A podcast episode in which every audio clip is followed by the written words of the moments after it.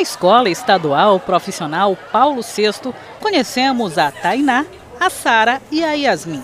As jovens foram selecionadas por um programa do Ministério do Trabalho alemão para estudar fora do país. As três são alunas do curso técnico de enfermagem da escola. Elas vão para um hospital universitário alemão na cidade de Bonn.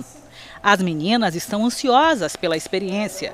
Foi nesse laboratório que elas tiveram vivências técnicas na área de saúde. O sonho de Sara é ser pediatra e ela conta que não vê a hora de aprender ainda mais. Tento imaginar se eu falando outro idioma, por exemplo, é, sei lá, pedindo.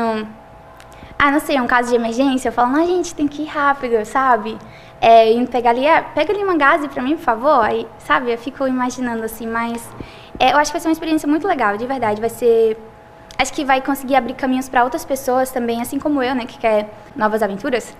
É, poder ter essa oportunidade, porque a gente está sendo meio que os pioneiros nisso, né? Tainá é filha de enfermeira. Ela conta que sempre teve vontade de seguir os passos da mãe. Quando eu tive a oportunidade de sair do país pela escola pública, mesmo não tendo recurso nenhum, tipo, é, na minha família não pode dar conta dos recursos, foi a escola que me, me deu essa oportunidade, eu fiquei impressionada e fiquei defendendo agora com meus dentes a escola pública que me ofereceu a oportunidade de alavancar socialmente. Yasmin já foi para a Alemanha em um projeto da escola. Retornar ao país para estudar por mais três anos é uma verdadeira realização. Educação para mim, na minha vida, é um norte que é, ele me direciona para que eu seja uma pessoa melhor, para que eu aprenda mais sobre as pessoas, sobre este mundo, como viver, como é, lidar com as pessoas. Para serem selecionadas, as meninas passaram por um processo seletivo criterioso,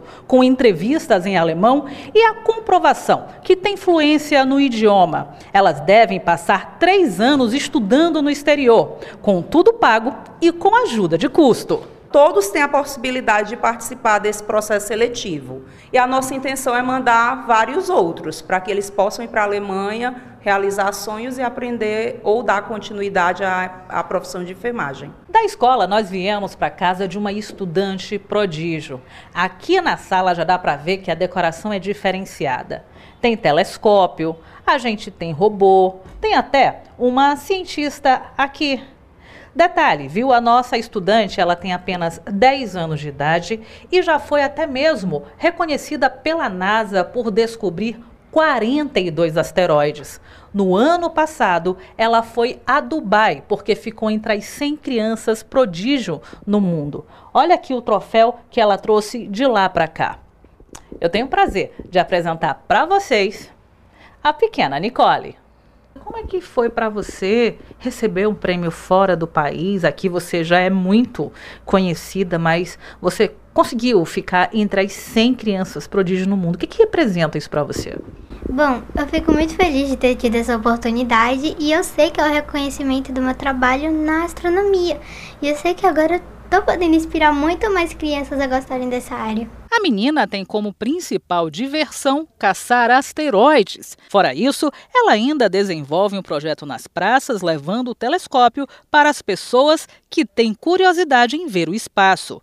Nas redes sociais, ela alimenta um perfil com curiosidades espaciais. Os anéis de Saturno são compostos principalmente por gelo, poeira e materiais rochosos. Eu não tenho muita preocupação dela ir estudar porque ela gosta, ela vai por gosto, mas mesmo assim a gente não deixa de acompanhar não. Uma coisa elas têm em comum: sabem que pela educação podem chegar onde quiserem. Bom, eu quero muito no futuro é, ser engenheiro espacial para construir foguetes, novas tecnologias. E também eu quero muito que todas as crianças do Brasil, do mundo, tenham acesso à ciência, à tecnologia e da área STEAM.